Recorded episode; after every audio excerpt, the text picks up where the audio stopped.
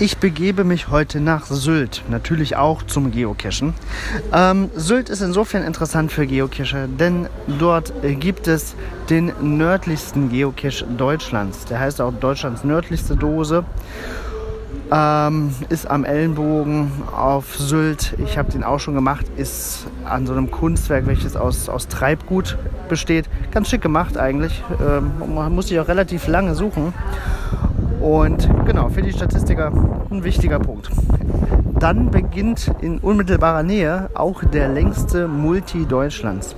Der heißt Deutschland Tour und das ist ein Multi, der vom nördlichsten Punkt Deutschlands bis zum südlichsten Punkt Deutschlands führt. 1400 Kilometer. Ich habe das gemacht vor zwei Jahren mit dem Fahrrad innerhalb von zwei Wochen. Das war eine tolle Tour. Hat richtig viel Spaß gemacht und würde ich auch jedem ans Herz legen, der die Zeit hat dafür. Kann man auch in Etappen machen. Das ist wirklich sehr sehenswert.